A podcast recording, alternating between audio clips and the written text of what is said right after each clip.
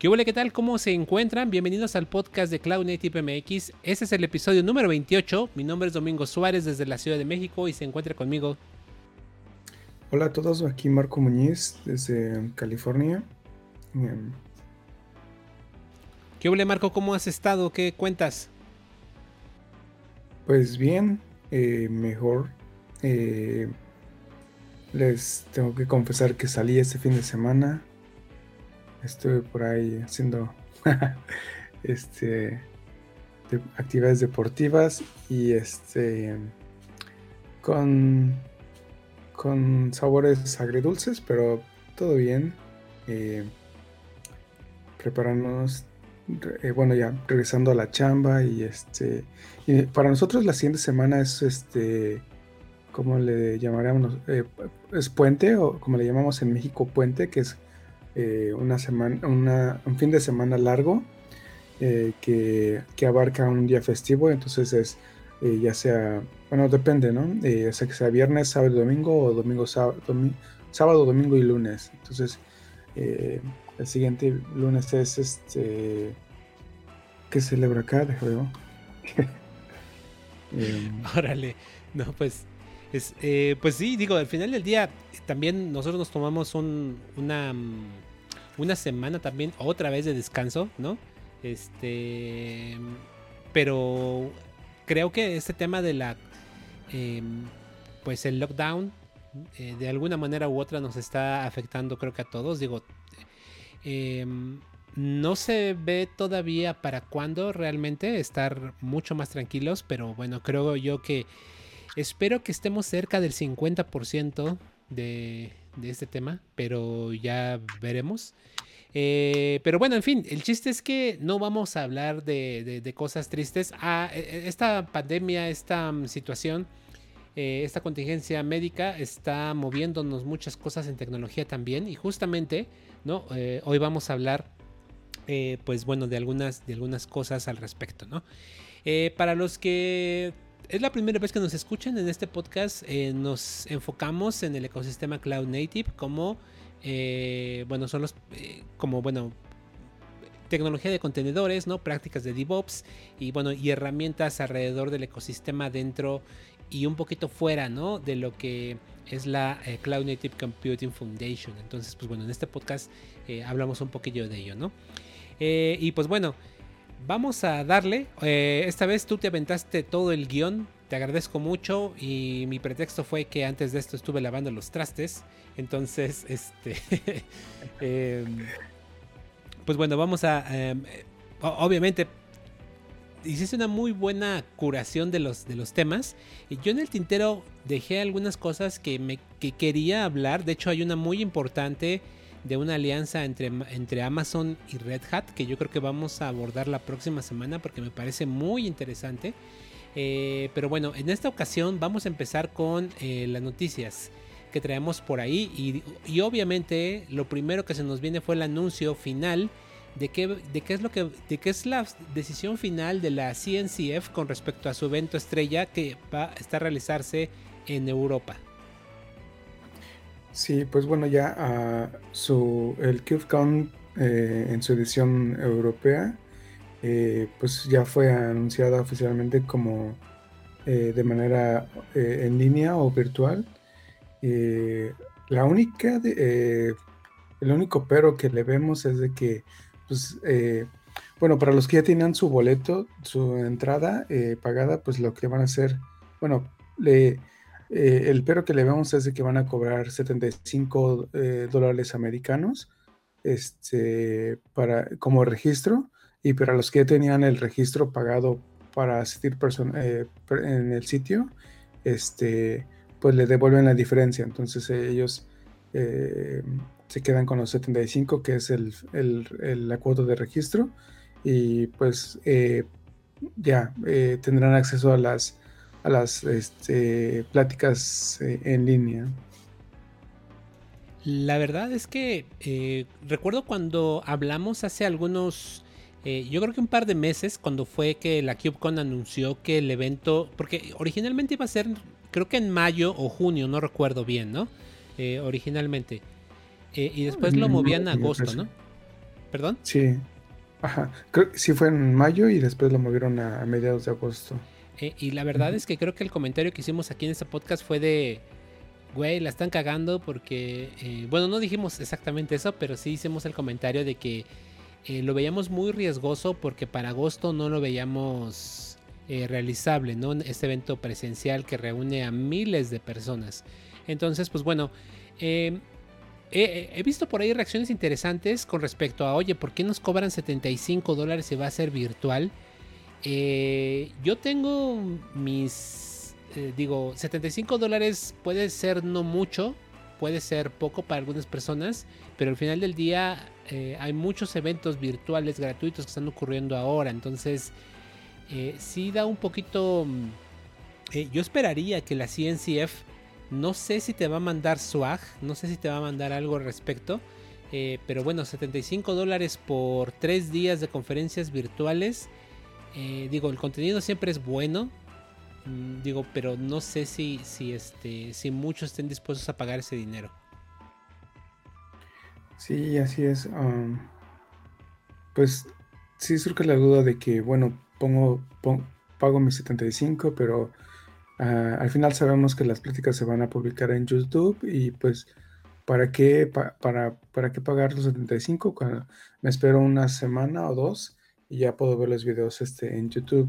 Exactamente. Eh, eh, pues tal vez, ah, eh, como dices, a lo mejor, mm, bueno, no creo que manden, no creo que manden swag, pero al menos yo creo que sí deben de ofrecer como un, Em, algo más ah, para los, eh, los que atienden en línea. Eh, sí, entonces vamos a ver qué, qué, ocurre. Digo, falta poco para agosto. Bueno, eh, estamos en mayo. Faltan tres meses para el evento. Entonces, pues bueno, pero al menos estamos más tranquilos con respecto a que Em, ya no se van a reunir personas. De hecho, el hecho de que todavía fuera presencial, muchos speakers yo creo que habían considerado y sobre todo sponsors no asistir, ¿no? Porque eso era bastante riesgoso, ¿no?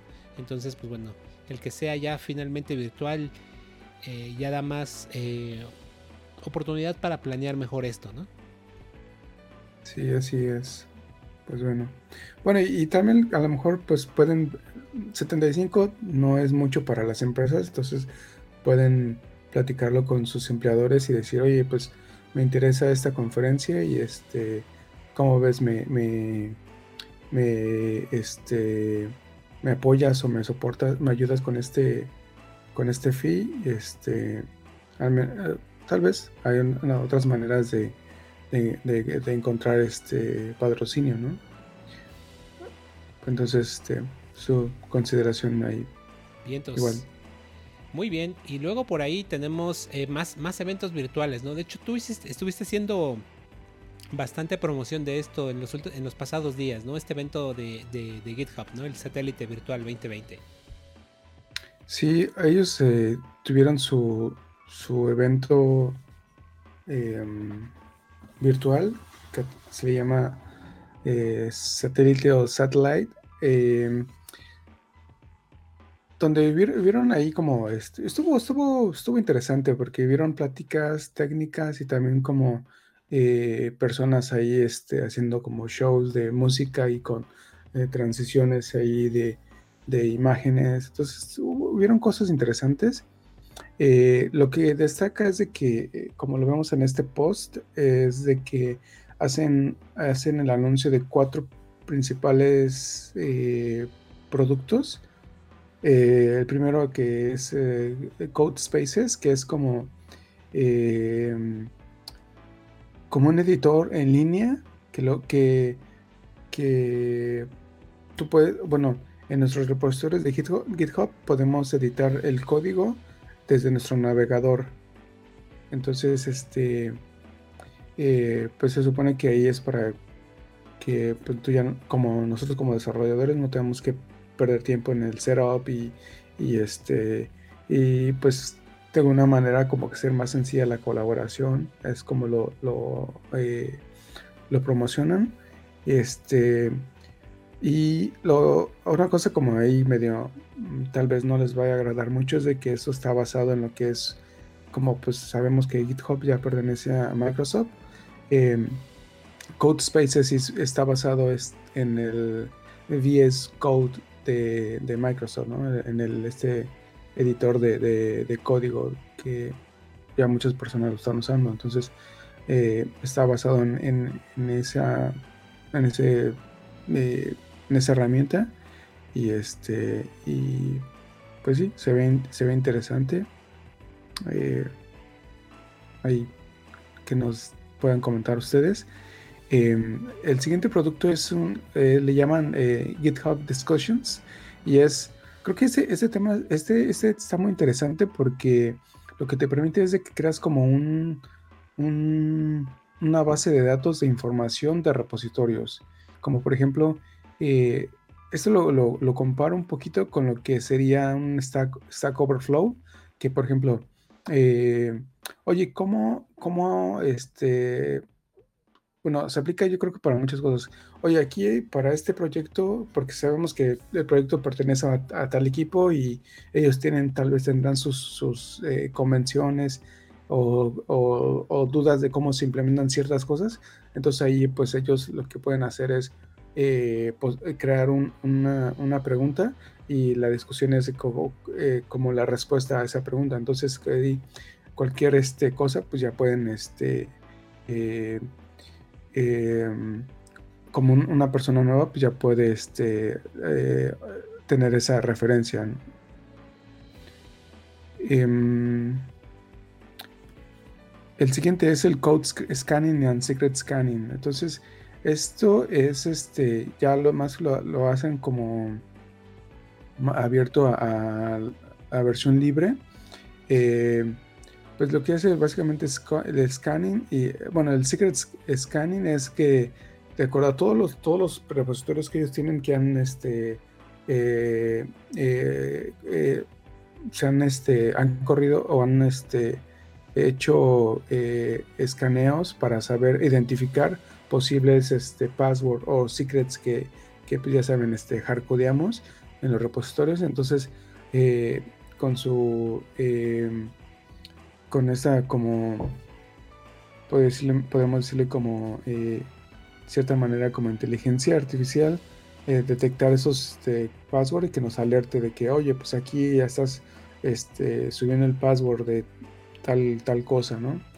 Eh, el code scanning, se me olvidó que está bueno porque es este, al momento que tú subamos, mandamos publiquemos nuestro, nuestros eh, commits al repositorio, en ese momento nos escanea nuestro código para posibles eh, vulnerabilidades que, estemos este, eh, subiendo al, repo. Y el, último, pues son GitHub Private Instances, em, que es este, que tú puedes correr GitHub en, tus instancias privadas, de, ya sea en la nube o tu em, eh, en tus, en tus eh, centros de datos. Entonces, este, pues esos básicamente los cuatro productos que anuncian ellos de su evento eh, Satellite. Fíjate que lo que está chido es, digo, me, llamó mucho la atención todos esos anuncios. Em, muchos de ellos son rebrandeos, sobre todo este del, del, del, del, Secret Scanning ese ya existía antes que era el token scan, algo así se llamaba.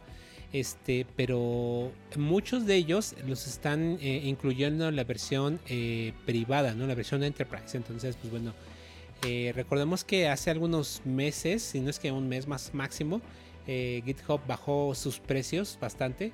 y pues bueno, interesantes movimientos y anuncios que hacen este evento. Entonces, pues bueno, siempre, siempre es un mientras más herramientas tengamos los desarrolladores, y algo que me gusta mucho es que en los últimos años, y sobre todo lo hemos mencionado mucho en este podcast, el tema de seguridad está tomando cada vez más, más fuerza. Entonces, pues bueno, eh, GitHub con esos, con esos proyectos, pues está dándole un, énfasis interesante a ello. Entonces, pues bueno, veamos qué tal, cómo, cómo evolucionan, pero pues vientos, vientos por eso, ¿no? Sí, yo creo que es algo importante e interesante que la industria se esté eh, remarcando la parte de seguridad, porque realmente mm, pues anteriormente, pues, mm, ¿qué conocíamos como seguridad?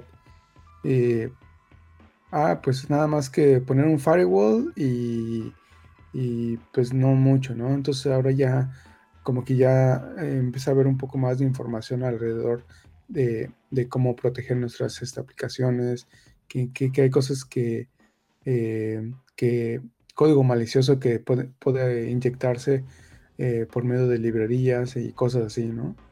inclusive hay base de datos que, nos dice, oye, pues inclusive, por ejemplo, tal librería de open source tiene cierta vulnerabilidad, entonces, este, pues eh, cámbiala o, trata de hacer algo o usar una versión diferente, no sé. Entonces sí, es muy buena, este, eh, bueno, eh, interesante lo que está sucediendo, ¿no? Excelente. Y de ahí nos pasamos justamente una referencia de analizar imágenes, ¿no? Justamente con un proyecto que se llama Anchor, que está bastante chingón. Entonces, pues bueno, nos trae una documentación de cómo eh, implementar, ¿no? Escaneo de imágenes. Sí, bueno, eh, son dos herramientas, Anchor y Clear. Eh, este post nos muestra cómo hacer uso de, ambas. Realmente es lo mismo, la única diferencia. Y esto, este ah, lo que hace es, este, hace uso de, los, em, de los C, CV, ¿cómo le llaman estos? CVE. CVE Ajá, CVEs. Eh, la diferencia, y creo que es con, em, es de que una de las dos te dice si, de acuerdo al número de vulnerabilidades que encuentra, ya sea este, eh, alta, media o baja, te, dice si, si esa es, eh, puede ser este, si pasa los, como de cierta manera segura, ¿no? La otra nada más te dice, oye, pues aquí encontré estas vulnerabilidades y pues ya. déjame, es que no me acuerdo muy bien cuál es cuál. Eh, eh, um, pero con una de ellas te... Las categorizan dos aspectos, ¿no? Vulnerables e inseguras, ¿no? Eh, eso está chido porque podrías como integrar eso dentro de tu pipeline de CICD, ¿no? Para como que sea una verificación previa, ¿no? Exacto. Con, eh, de hecho, aquí está. El Anchor eh, tiene un tiene un, este, una tarea que se llama Evaluate y de acuerdo a todo lo que eh, analizó, te evalúa si tu imagen es este pasa o no. Este, si nosotros en la Chama usamos una herramienta que se llama Smart Check. Y pues hasta ahora está bien. Eh, no somos tan estrictos porque luego los desarrolladores este, no quieren como que eh, no, les este eh, no, le, no le invierten tiempo en, en, este en seguridad pues en solventar esas vulnerabilidades ¿no? entonces y también es por parte, o sea, es como un rollo ahí muy raro que la empresa nos, dice, oye, implementen esto y que eh, no debe de pasar de ciertos este, vulnerabilidades que sean eh, altas, no de pasar tantos medios. Ya cuando llegan los, de productos que necesitamos liberar, entonces este, pues ya necesitamos como que crear excepciones, ¿no? Entonces, eh, es, es, algo triste. Pero sí, como dices, es este, eh, este es un paso importante que debemos de implementar en nuestro eh, CI este, para, para pues, tener un, un, paso preventivo al momento de despegar nuestras aplicaciones. Mira, yo nada más he usado em, eh, Claire, eh, pero es, este es uno de los proyectitos de Core, de Core OS que yo creo que ya no tiene mantenimiento tampoco gracias a Red Hat. Eh, pero lo he probado más integrado con este con eh, Harbor. Harbor, que es un eh, registry de imágenes, lo puedes integrar muy fácil. Y al momento de que tú subes la imagen, en ese momento te hace el escaneo y te elabora un, un reporte de vulnerabilidades. Está muy chingón. Entonces, este, pues échenle un vistazo. sea cual sea la herramienta, porque hay varias herramientas, ¿no? Está Aqua Security, creo que también tiene por ahí algunas, este, algunas herramientas de escaneo. Eh, creo que usen la que usen, lo importante es hacer escaneo, pero yo creo que también sobre todo traten de usar las imágenes base de, de, containers eh, con la menor cantidad de paquetes, ¿no? Cada paquete extra adicional que le ponemos eh, es, una, es potencialmente una brecha de seguridad, ¿no? Entonces creo que este, mientras más pequeña y mínima sean las imágenes, eh, tenemos menores vectores de ataque, ¿no? Entonces, pues bueno, veamos qué tal, este, cómo, cómo evoluciona todo esto, pero bueno, eh, un aspecto importante, ¿no? El escaneo de imágenes. Sí, eviten sus imágenes, con, imágenes de contenedores gigantes que tienen todo el software que, que ustedes creen que necesiten. Es, curioso eso que mencionas porque me ha tocado ver que muchos eh, a veces eh, creamos imágenes eh, de containers como si fueran máquinas virtuales. O sea, les ponemos... hace ah, en, un, curso que di en algún momento una persona me preguntaba, oye, ¿y cómo le hago para, además de estar corriendo mi aplicación principal, que esté corriendo también un servidor de SSH para poderme meter remotamente? Y yo así de, ¿what? Este. ah, y, sobre todo corriendo en Kubernetes, ¿no? Este. Pero es como tener todavía la mentalidad de máquinas virtuales, llevarlas al, ecosistema de containers, lo cual pues es mm, pues otro, otro animal completamente diferente, ¿no? Claro. Sí, o sea, mm, bueno, y, con, ese tema, con lo que, el ejemplo que, me, mencionas, pues este, como para qué, ¿no? si ya tienes eso en producción, eh, crear backdoors, pues estás exponiendo tu propia plataforma, ¿no? Entonces, ah, es un, no creo que sea saludable. Eh, ah, en algún momento va a ser un, eh, te, va, te, va a ser difícil la vida al momento de debuguear, pero pues necesitamos hacerlo seguro, ¿no? es que hay maneras de debuguear y no necesariamente necesitas meterte al container, ¿no? Eh, pero cuando toda la vida has estado usando SSH para meterte a la máquina, eh, meterte y ver los logs, meterte y ver lo que está haciendo el proceso, pues obviamente pues siempre lo haces igual, pues si quieres llevar eso que conoces al, ecosistema de containers. Eh, cuando realmente, cuando tú adoptas contenedores, pues va a haber un gran cambio en la forma en la cual administras ahora las aplicaciones, ¿no? Y muchas veces las empresas o nosotros mismos eh, no queremos o no nos hacemos el tiempo, em, pues para solventar ese tipo de problemas, ¿no? Pero por el hecho de usar containers, ahí estamos mamando de que queremos usar containers. Este, y lo usamos como si fueran máquinas virtuales. Pero bueno, eh, yo creo que habrá tiempo en algún momento de platicar ese tema porque me parece eh, pues de estos pitfalls, ¿no? De, de, usar containers muy mal. Ojalá que en algún momento nos demos tiempo de platicar de esto porque como este hay un montón de cosas, ¿no? Pero bueno. nuestra siguiente referencia que traes por ahí me parece interesante porque pues es algo que también para los que están usando Kubernetes es muy importante el tema este de Mm, la estrategia, ¿no? Para hacer eh, deployments, ¿no? Cómo, cómo, hacer deployments que, no hagan que mi plataforma momentáneamente tenga un pequeño downtime. Sí. Y bueno, como mencionas, ese es eh, más como, em, como lo que conocemos como, em, como algo así como Canary Deployments. Eh, que vas rolando tu, nueva versión poco a poco, ¿no?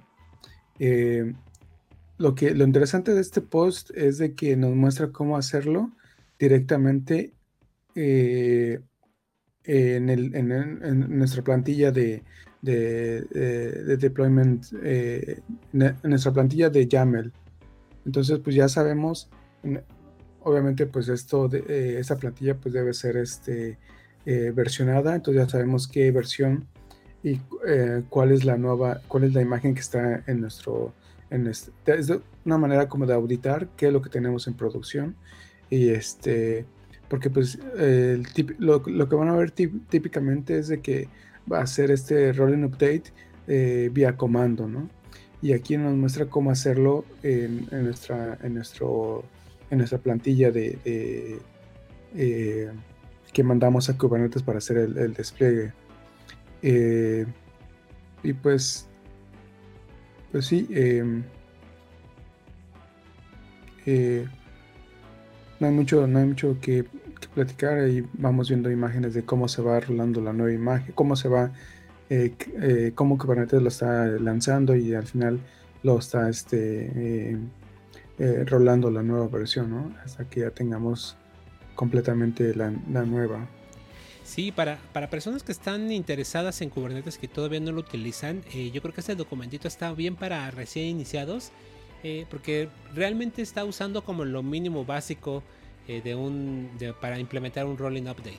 Entonces creo que aquí justamente con las imágenes que muestra pueden ayudar bastante. Entonces es muy buena referencia para que los que están aprendiendo o, han visto estas configuraciones pues ya vean un poquito más eh, pues de, forma gráfica, ¿no? Gracias a las imágenes que pone porque es una aplicación web. como, y, pantallazos obviamente de con Cube Control eh, cómo, cómo, está trabajando eh, Kubernetes. Entonces está muy, buena referencia, muy didáctica. Entonces eso está, eso está bueno. Eh, y luego vamos a hablar de un poquito más seguridad, ¿no? Todavía más seguridad, que es algo que viene, pues como hemos hablado antes, pues bastante, sigue pegando mucho, ¿no? Sí, y pues bueno, aquí mostramos este post que nos dice eh, siete cosas que debes de saber antes de, antes de siquiera iniciar, ¿no? Y termina mal. Pues no vas a querer el número 4. A ver. no, es que esos son los posts de este es el top X y dicen ah. el número 4 te sorprenderá, ¿no? Pues sí, son como eh, tips que, que, nos da para poder eh, eh, eh, antes de poder empezar a trabajar con Kubernetes, ¿no? que pues bien sabemos que, Kubernetes nos está, bueno, ciertas cosas que no están seguras 100%, como por ejemplo la comunicación en la red, bueno, las políticas de, de, cómo comunicarse con quién. Este, si quieres este, restringir ciertas comunicaciones, pues ahí tienes que hacer otras cosas. Em, em, cómo eh, proteger este eh, los este, tus contenedores que ahí nos, nos muestra en el paso 2 eh, definir perfiles este qué más podemos mencionar em, pues, pues, creo que realmente nos está mostrando cómo aprovechar los beneficios que tienen eh, en este caso eh, pues los containers para correr todavía eh, ya sabemos que corren aislados pero todavía con, este módulo le pone todavía más restricciones con respecto a qué tantas cosas puede hacer el proceso, ¿no? que al final del día un container es un proceso, ¿no? De hecho, justamente el artículo empieza con eso, diciendo, güey, un container no es más que un proceso más del sistema. Entonces justamente este módulo, el, el SECOM dentro de Linux, eh, pues ayuda, ¿no? A mm, eh, pues aislar más el, proceso, ¿no? A que esté más restringido. Entonces eso está bueno para evitar, por ejemplo, nos empieza a hablar de eh, que pongamos el Allow Privilege Escalation en false. Me parece que por default está en true.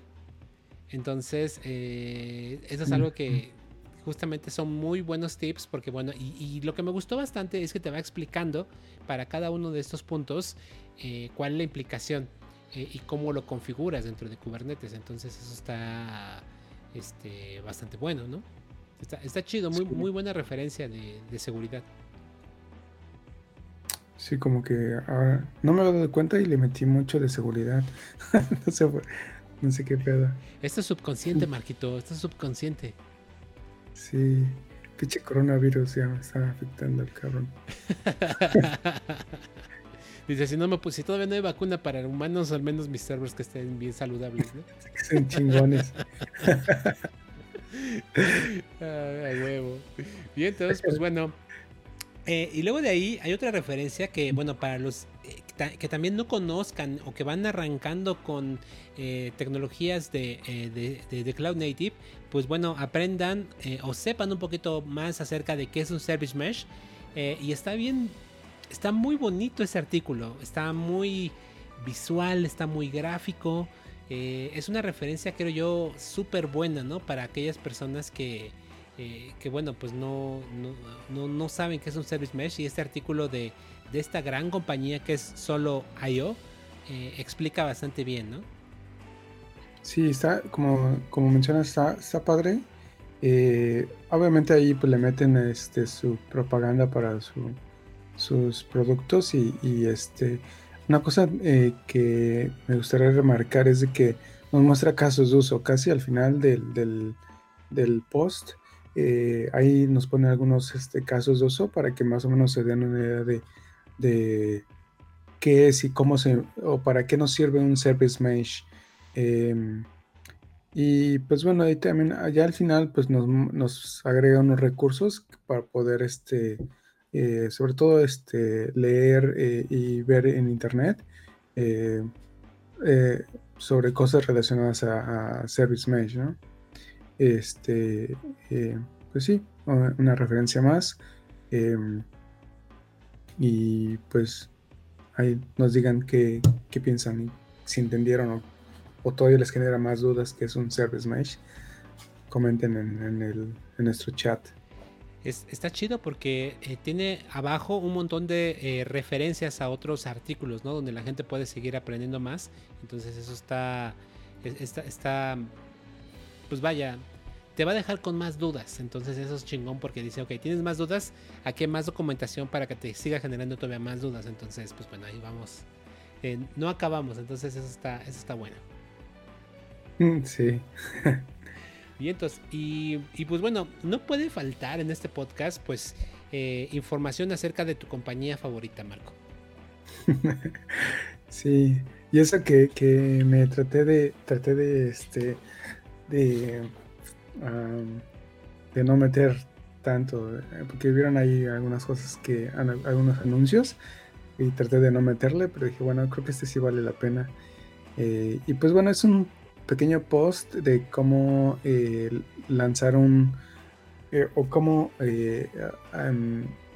cómo tener un cluster de, de, Kubernetes en AWS usando su servicio administrado de, de Kubernetes.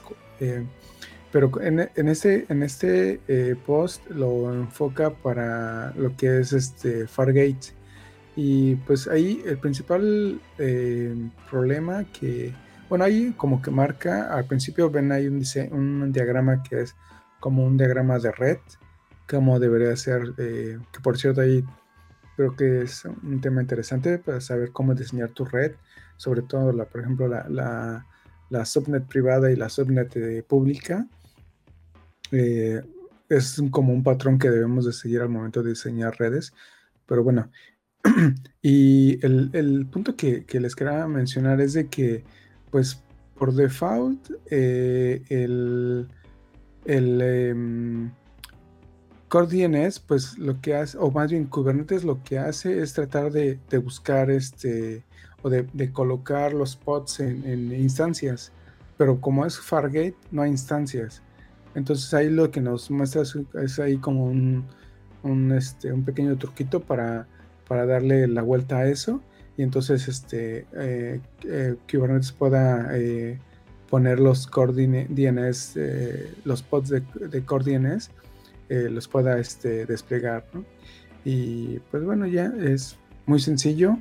Y este y pues al final pues ya nos muestra como lo que lo que cuesta tener un, este eh, pues esta combinación de lo que es un IKS con Fargate. Em, y pues sí también ahí muestra ahí lo que es este el costo de la red para AWS en el AWS Está, está buena esta referencia porque eh, yo, todavía no lo he probado, pero digo, eh, para, los, para los que no saben eh, o, no conocen eh, Fargate, es el servicio de Amazon para poder crear containers bajo demanda, ¿no? Sin necesidad de aprovisionar máquinas virtuales, ¿no? Entonces...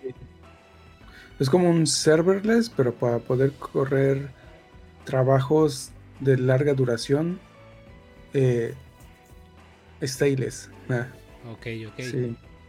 Eh, eh, entonces, pues gran parte de las cargas de trabajo que corremos en Kubernetes tienen esas características, ¿no? Entonces, este, como que lo hace un, es una combinación interesante, ¿no? De dos servicios de Amazon, ¿no?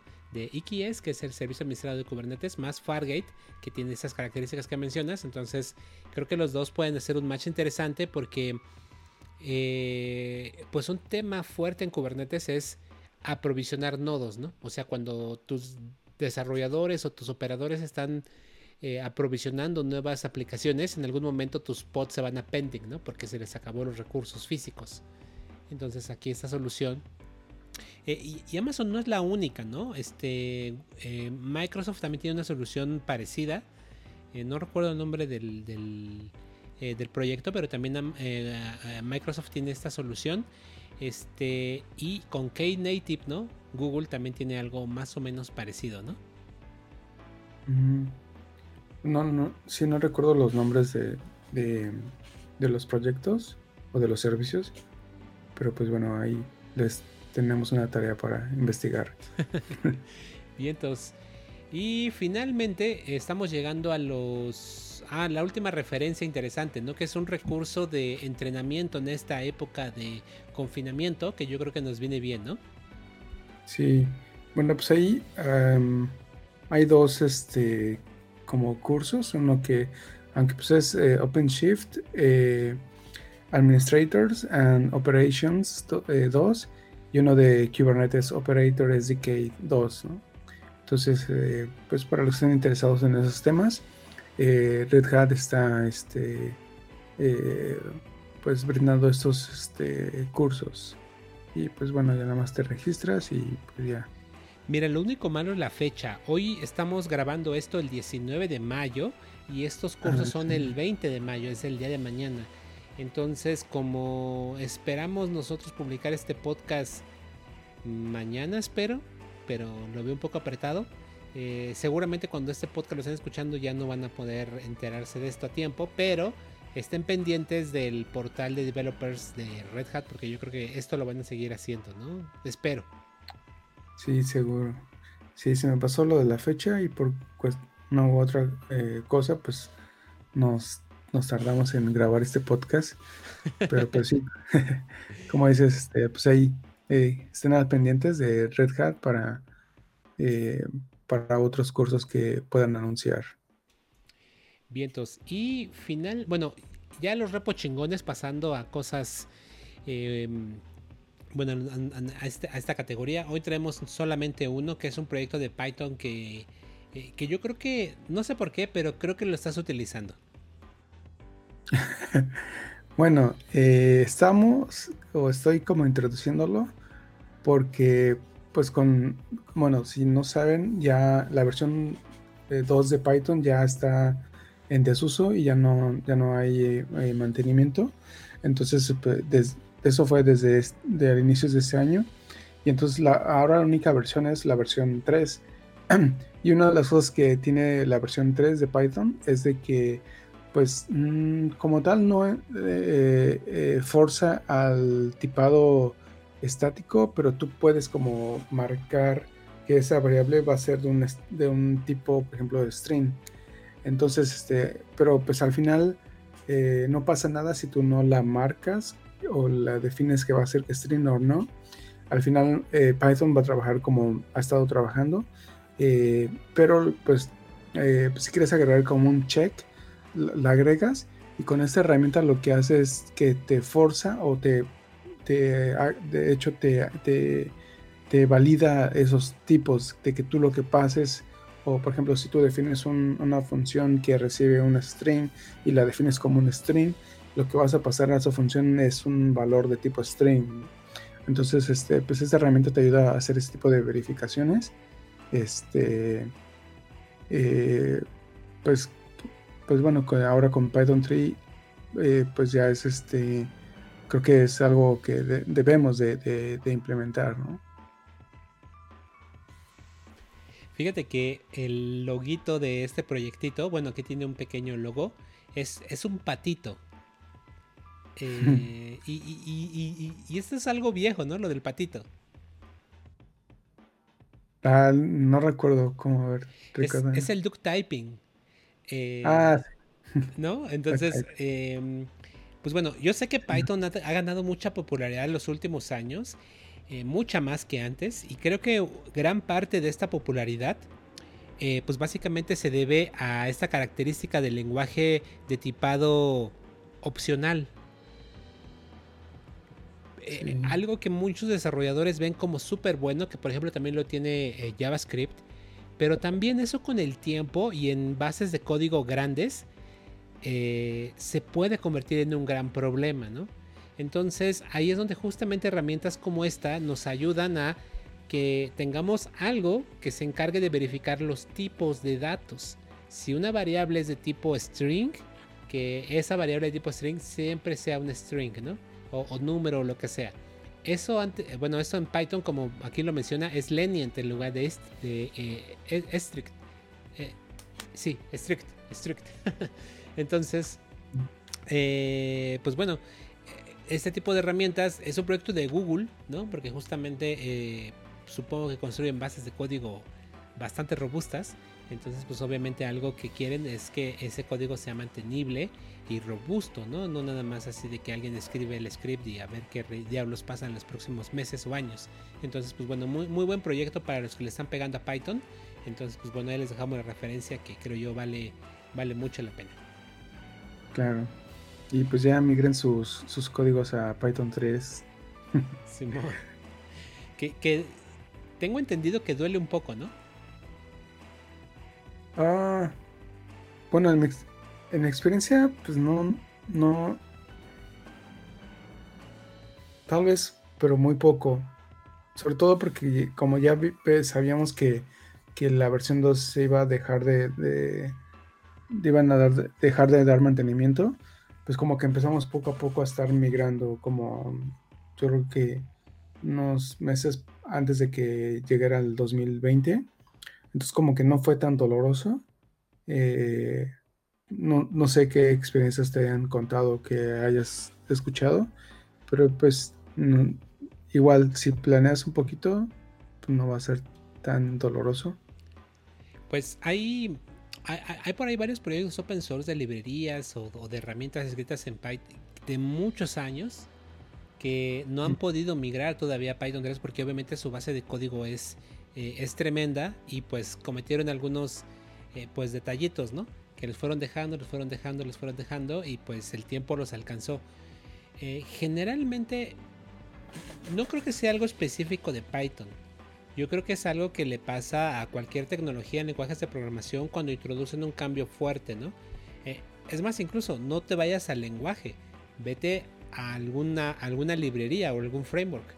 Cuando hay una versión mayor, eh, puede ser que nos vaya leve como a ti, pero puede ser con bases de código muy grandes. De hecho, cuando trabajamos juntos, recuerdo que el framework que estábamos de web, cuando salió una versión mayor, eh, creo que decidimos reescribir la aplicación, ¿no?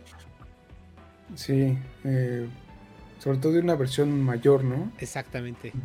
Entonces, eh, digo, no siempre pasa, ¿no? Pero en ocasiones cuando tienes una base de código pues más o menos grande, pues sí, sí llega a doler. Entonces, pues bueno, muy, muy, interesante repo y yo espero que todas estas enseñanzas que nos ha dejado la historia en los próximas, las futuras generaciones, cuando haya Python 4, eh, no sé cuánto vaya a ocurrir esto en los próximos 10 años seguramente, em, no, no vuelvan a tener este, este gap de nuevo, ¿no? Pero bueno, veamos qué, qué, ocurre, ¿no?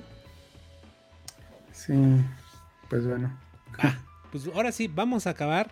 Llevamos casi tres cuartos de hora con esto. Y la última nota que tenemos es un evento que también eh, yo estaba muy emocionado a principios de año, ¿te acuerdas? Sí, me acuerdo que me, comentaste que eh, pues, estabas muy emocionado de, ir a San Francisco. Sí, em, el año pasado em, eh, Google me invitó a Google Next em, y la pasé increíble y este año me volvieron a invitar eh, y pues súper contento. E, eso fue en enero.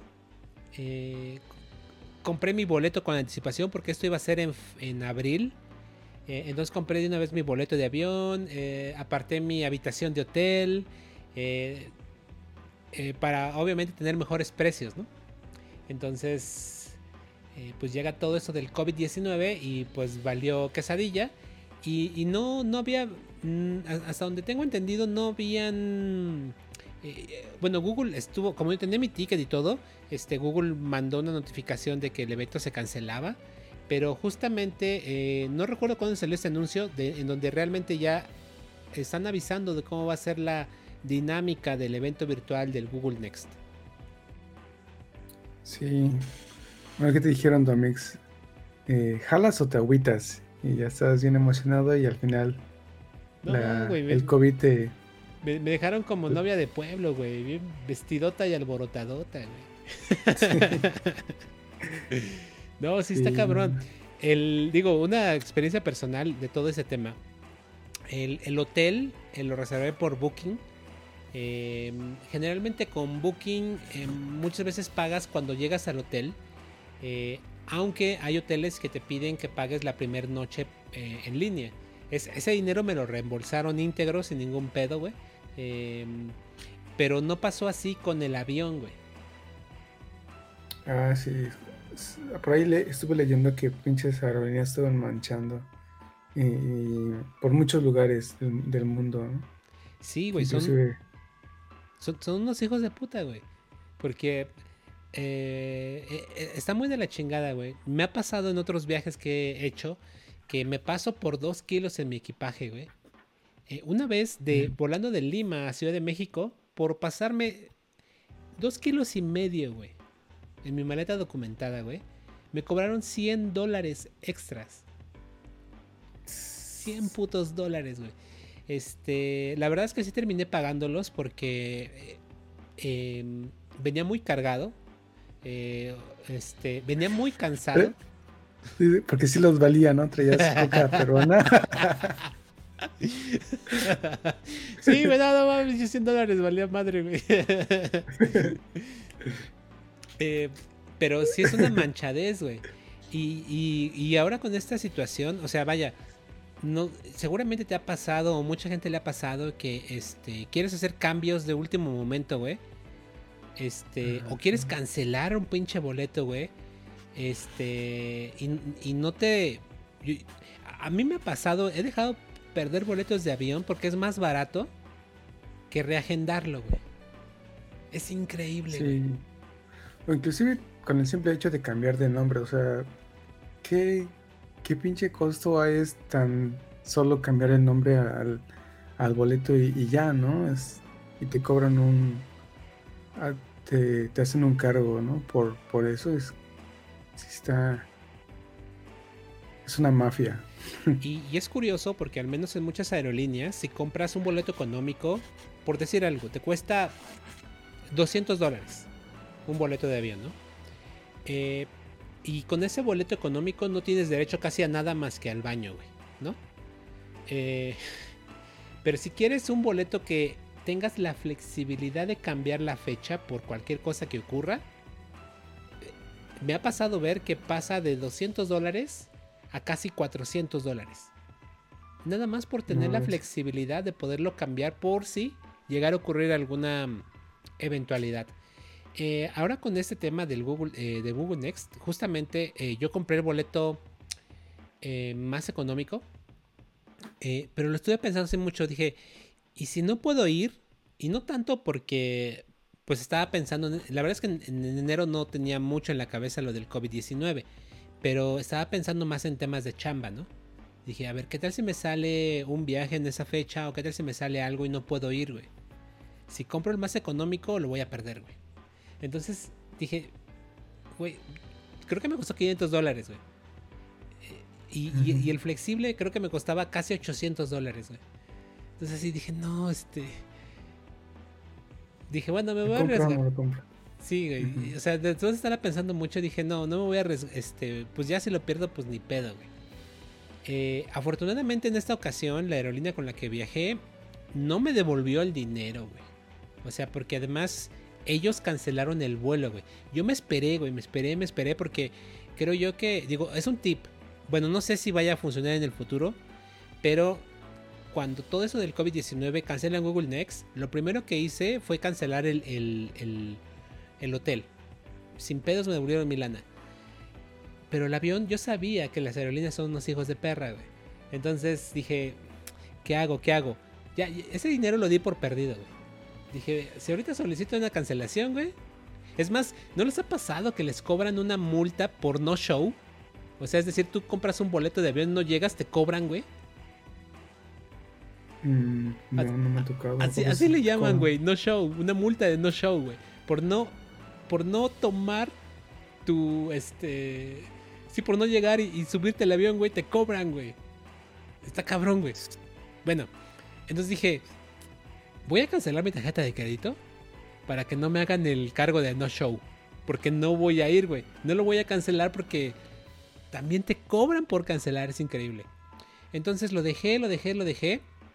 Y no sé, tiempo después me llega un correo electrónico diciendo que ellos cancelaban el vuelo. Y como ellos cancelaron el vuelo, entonces no me iban a reembolsar mi lana. Sino que me dieron un voucher para cambiarlo por otro vuelo en el futuro. Pero al menos digo, no sé cuándo vaya a volver a viajar, güey. Desconozco, güey. Yo creo que todo 2020 ya no voy a viajar, güey. Este, pero al menos tengo ahí un voucher, güey, por los casi 500 dólares que me costó el vuelo a San Francisco, güey. Pero aquí el tip. Y, ¿Mm? seguramente no es transferible, ¿no? Exactamente. Nada más tiene que ser, tengo que ser yo, güey. Sí, se pasan de lance. Y, seguramente voy a tener que comprar un vuelo, güey, que cueste más que 500 dólares, porque estoy seguro, güey, que cuando yo quiera redimir ese cupón, si mi vuelo cuesta 300 dólares, güey, el resto no me lo van a guardar, güey, el resto se va a perder, estoy seguro, güey. Entonces, ¿qué voy a hacer en el futuro? Comprar un vuelo que se pase del cupón y nada más pongo la diferencia. A ver si no me cobran un extra por pagar esa diferencia, güey. sí. Son bien ridículos. Y la, otra, güey, es que espero que esta, esta línea, aerolínea, sobreviva a esta crisis, güey. Ah, creo que ya me diste una idea de, de cuál es. Una de una. De un... Una azulita. Azulita, ajá. Sí, güey. Sí, está porque, negras. Porque hay varias aerolíneas que ya se están declarando bancarrota, güey. Y... Y sobre todo esa, esa aerolínea eh, ya le cancelaron como su, su membresía en la Asociación Internacional de Aviación porque, porque no, le, no pagó su, su membresía. Entonces, este, lo que eso ocurrió es de que, eh, pues ya sabes, ¿no? Que es todo, todo entre aerolíneas, pues se, se, se, se, pagan cosas de que, oye, pues yo utilizamos ciertas cosas, ¿no? Entonces, eh, eso lo que le, quita el acceso al sistema que, esta asociación tiene para hacer pagos entre líneas. Entonces, este, una, pues no tiene la, licencia, dos, no tiene acceso al sistema de transacciones y este, y pues bueno, ya está súper endeudada, ¿no? Entonces, sí, lo más seguro es de que creo que ya valiste, Domix. Mira, esa lana ya la había dado por perdida, güey. O sea, cuando salió del COVID y, se canceló Google Next, dije, el pinche vuelo, güey, ya valió verga, güey. Porque, bueno, la invitación de Google que, que, me hace, güey, Google me paga, bueno, me da el acceso nada más al ticket, al evento, a Google Next. Que son como 1500 dólares.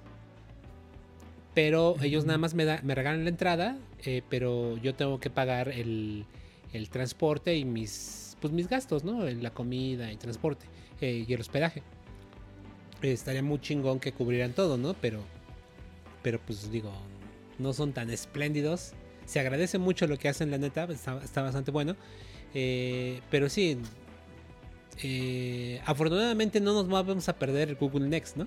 Porque es un evento, me, pareció muy interesante la dinámica en la cual lo van a aplicar, que es muy diferente, por ejemplo, al, al CubeCon. El CubeCon son tres días virtuales un, ocho días, ¿no? Seguidos de conferencias. No sé si las fiestas, güey, o los desayunos tradicionales de CubeCon, ah, güey, también, también nos van a hacer así, güey.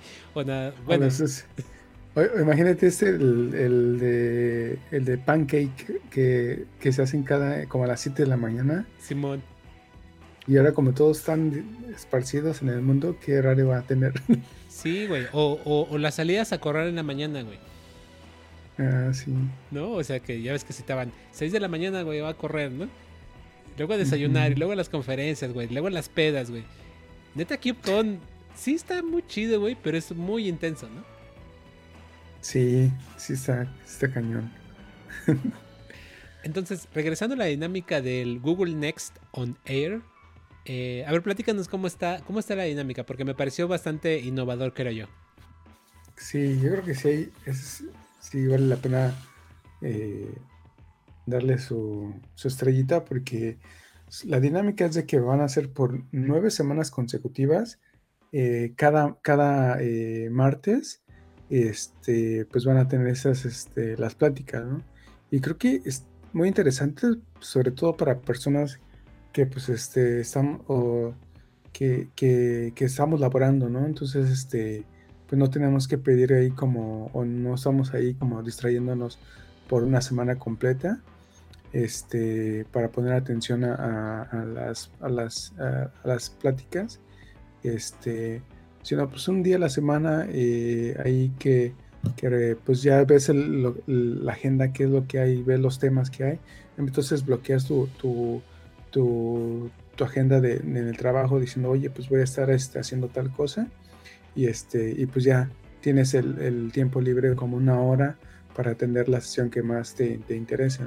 Entonces creo que muy, es un, ah, lo eh, planearon muy bien eh, en esta, esta modalidad y pues sí, eh, muy interesante cómo lo, lo, la, están proponiendo. Sí, sí, sí. Entonces, pues vamos a, vamos a darle seguimiento a este evento porque yo creo que durante esas nueve semanas al menos hacemos cinco podcasts y yo creo que podemos ir hablando, ¿no? De, de qué cosas están anunciando. Em, va a ser muy interesante ver la evolución de este evento durante ese tiempo. Em, y pues bueno, ya lo estaremos comentando por acá, ¿no? Sí, y pues ahí también coméntenos qué, les ha interesado. Por ejemplo, todos estos eventos en línea, ¿qué les interesa más? Eh, para, por ejemplo, el CubeCon, si ustedes pueden sacar un patrocinio de su empresa para pagar ese fee. O sea, es relativamente eh, caro. Eh, y pues bueno, ahí puedan darse un, este, para los que nunca han asistido o no tienen la posibilidad de asistir personalmente, eh, previamente a un evento del CubeCon, pues este, al menos tener una noción de, los temas que se tocan y de la calidad de, las pláticas que hay. Vamos, vamos a ver qué podemos hacer ahí con la CNCF. Digo, ahorita se me vino a la cabeza algo, güey. De hecho, estaba pensando, te lo digo, pero no lo voy a decir. terminando el podcast te lo, te lo comento.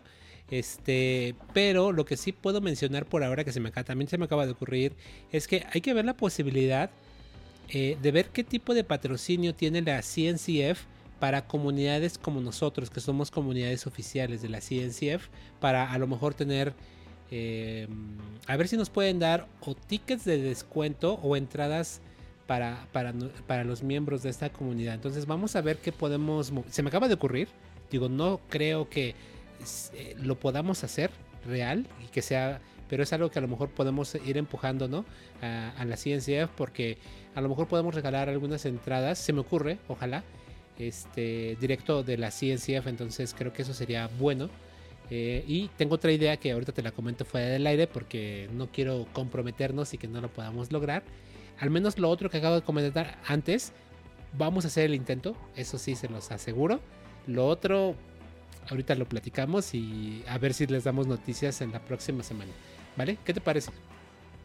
Simón, y, pues ahí digan, eh, pues métanse en nuestro Slack, Slack para que eh, nos empiecen a platicar este, por qué estarían interesados en, en, en obtener un acceso al CubeCon virtual Eh, y pues de ahí este, evaluaremos.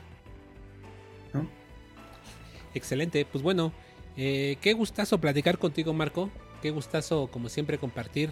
Eh, hace dos semanas que no grabábamos, entonces digo, qué bueno que eh, regresamos y como siempre agradecerte tu tiempo y pues también a la gente que nos está escuchando, a la gente que nos ve en YouTube, en Facebook, en SoundCloud, Spotify, todos los medios en los que estamos, TikTok próximamente. Entonces, eh...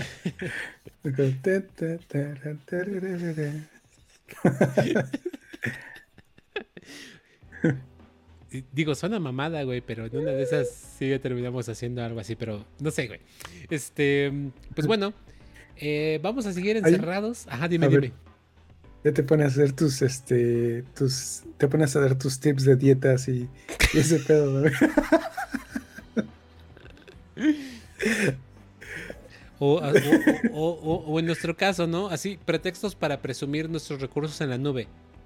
Porque ya ves que en TikTok todo es pretexto para enseñar las nalgas, Entonces, este, acá será pretexto para enseñar a este, nuestra consola ahí de Amazon o de Google con nuestras instancias creándose, O sea, ya ves que más es más siempre. Sí, ¿verdad? y entonces, va que va, pues bueno. Eh, nos vemos aquí la próxima semana. Eh, esperamos que, bueno, vamos a seguir encerrados, eh, chambeando, dándole duro y pues bueno, nos vemos pronto, ¿no, Marco? Así es, pues este, un saludo a todos y pues esperamos su retroalimentación siempre y pues nos vemos pronto. Bien, entonces, quédense casa, seguros si pueden y nos vemos en la próxima. Ya, hasta luego. Una hora, dos minutos, güey. Fíjate, ahí estaba bien morrito el. estaba bien corto el. Este. El guion, ¿no? El, sí. Sí, sí, sí.